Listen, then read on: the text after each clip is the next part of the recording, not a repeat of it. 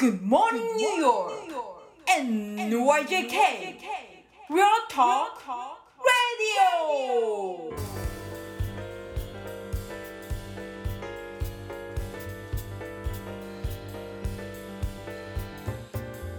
はい、皆さんおはようございます。えー本日はですね、先週の金曜日に配信したものの続きで、えーラーメン中村 NYC の中村重俊さんにお話を伺った後編をお届けいたします。えーそれではお聞きください。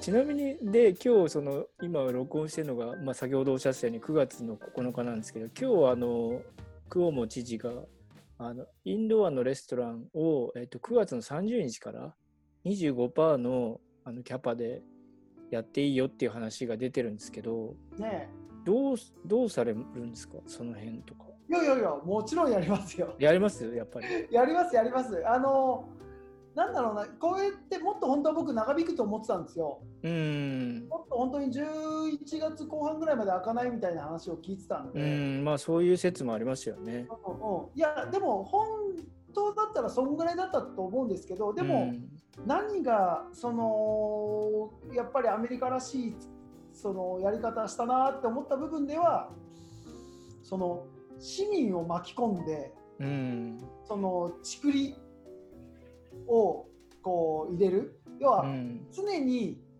あのレストランは人から見られてるぞっていうのを実現させたあれはすごくねなんかそのトンチが効いてて僕は好きだなって思いますね。人が例えばレストランがこの間ねあったじゃないですかそのアウトドアダイニングが始まった時にはいはい。あのもう本当にその我先にいてここぞとばかりにお酒売ろうと思って、うん。えーキャパオーバーさせて営業してたところがもうその一気にそのそうですね。でリカーライセンス剥奪みたいなことうがあった、うんん。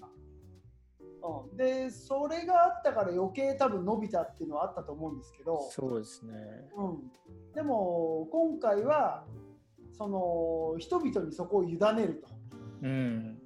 人々が要はそこ一番ネックだったらしいんですよねその要は捜査官っていうか、うん。その調査する人間をニューヨーク市がその揃えるっていうのが一番困難だったらしくて、うん。でもね本来であれば市民が市民を守る姿勢っていうのはうん。当たり前のことだと思うんですよね。うん。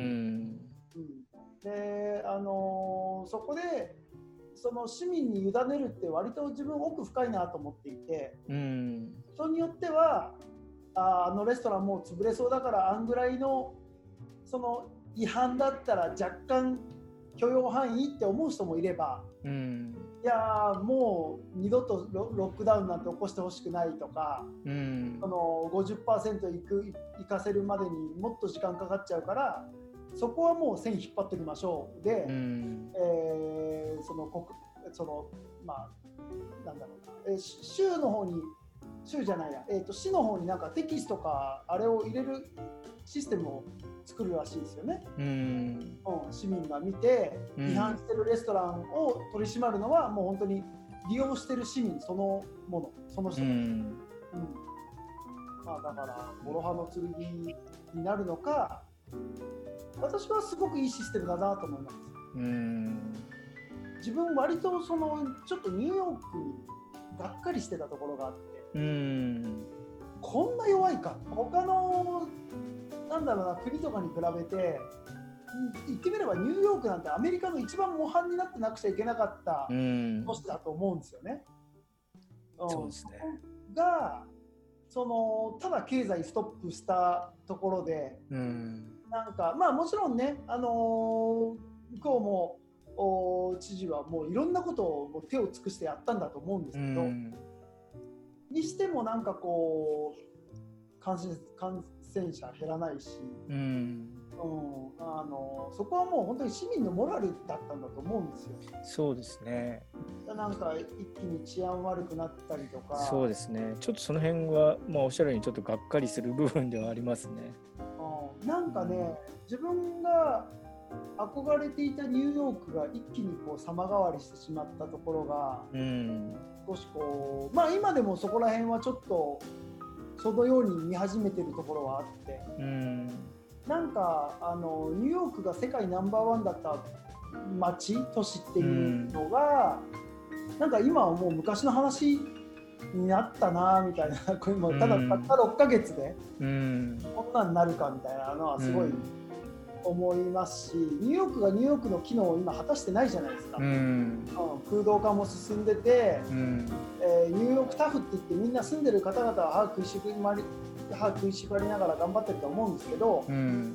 でもニューヨークにいた人たちでさえもババババって逃げたじゃないですかうんでそれはそれで、まあ、感染者減らす上では得策だったと思うんですけどうんでもなんかこの経済が今までやっぱり観光客とかにやっぱり頼ってた、ね、インバウンド需要とかっていうのも、んもう多分相当ないですから、うん、インドアが25%そのなったとしてもあ結構かかるんじゃないかなっていうふうにまあそうですね。まあそうですね。なかなかそんなにすぐにはね元には戻らないでしょうけどね。うん。うん。まあ、グローサリーとかはなんか調子良かったみたいですけどね。うん、あとはまあオンラインとかの事業はね、調子いい。でもそうするとあ,、まあ、あんまりニューヨークっていう土地の要素はあんま関係なくなってしまう部分もあるとは思うんですけどね。そうですようね。ん、ただまあおっしゃるようにやっぱりその土地が本来果たしていた機能っていうのがやっぱちょっと失われてしまったところがあってそこが、まあでも戻らない限りニューヨークではないのかどうなのかちょっと分かんないですけどね。そうですね、うん。だからこれからはあれじゃないですか、その人と、ね、その人の生活を支えるだけのインフラはもう整ってる都市ですから、うん、そうですね。あうん、地下鉄でこんこんなにね、電車で生活できる、あの都市ってアメリカでニューヨークだけですから、基本う的に。ん、そうですね。うんまあでもね、なんかいい機会さ、考える機会をもらったなって思ってます。うん、うんそうですねあの自分もあのこのまま何も結構考えずにニューヨークから新しいラーメン文化を発信しようってずっと思ってたんです、うん、うん、でも今ここに来てあの発信は別にニューヨークじゃなくていいんだっていうのうはん、思ってニューヨークではニューヨークでやることっていうのはもちろん自分の中ではあるんですけど、うん、あんまり他に目向けなかったんですよ。うん、うん、で、まあ、いずれ日本に帰ろうなんていうのはちょっと思ってはいましたけどでも、まだまだやっぱりニューヨークでやり残してることたくさんあるんで、うん、あのまあ、そこはそこで進めながらでも他でもちょっとやってみようかなって最近思い始めたうんです。ん、まあそれそういう可能性がやっぱり一番こうなんていうんですかね。新しいですよね。あのニューヨークでなきゃいけないっていうことが外れた時にじゃあどうするかっていうところが多分皆さんも考えてるところだと思うんですけど、うん。うん、そうですねでもニューヨークでうまくいってた頃は、うん、まあ、6ヶ月前まで、うん。うん、あのちょっとね脳死してたというかうん。考えてなかったですよ自分はそれでも。うん。やりたいことばっかは考えてましたよ。うん。でもなんかこうなんだろう売り上げ生まれてるからいいやっていうちょっとあぐらかいてるところは反省ね。点でしたね、うん。うん、でそれは何か何がすごかったかってその自分のやってることよりかはやっぱりニューヨークの都市がやっぱすごかったんだなっていうふうに、うんうん、思っていて。でじゃあ今そのニューヨークっていう都市の機能があー、まあ、失われてる今現在から、まあ、どれぐらいかかるか分かんないですけど、うん。まあ、その期間、あのーただただ耐えしのぐんではなくてうんどうせ耐えしのぐんだったら楽しくやっぱり耐えしのぎたいんで,、うん。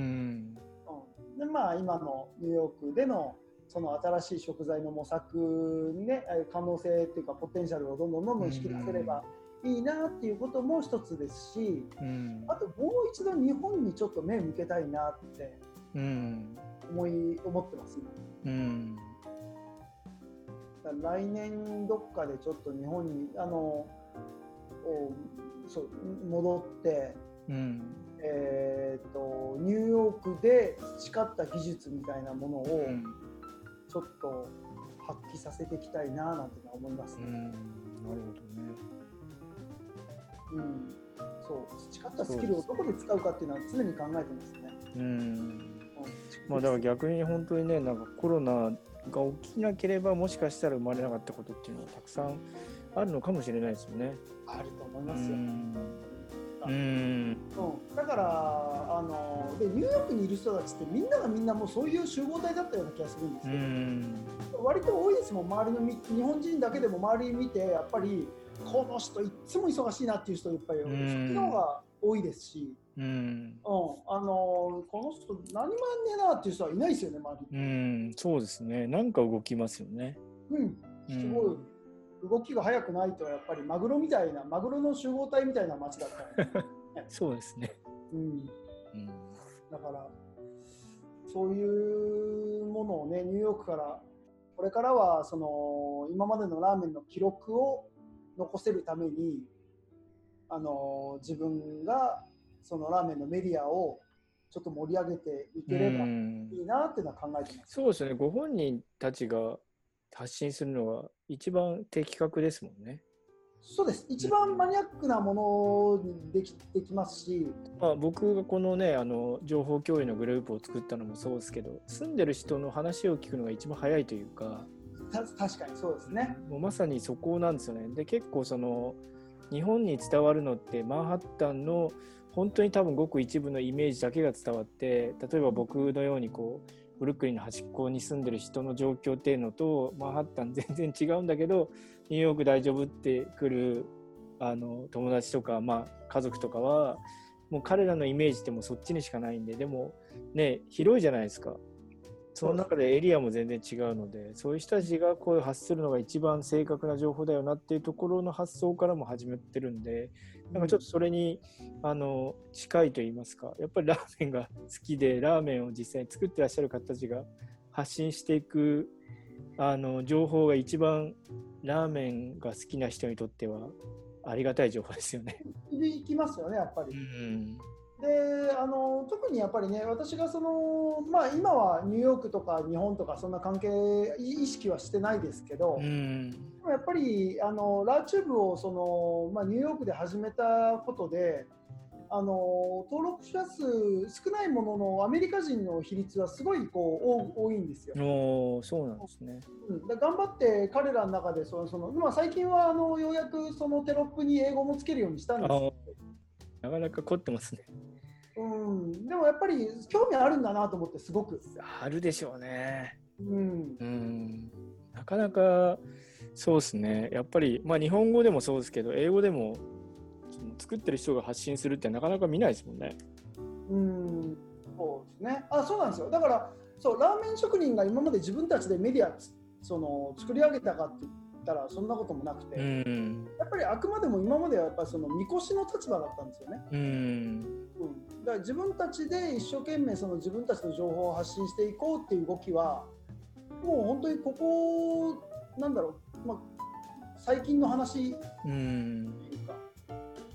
うんむしろね、いっぱいラーメン好きの一般人が自作ラーメンを YouTube 上で上げてる方が。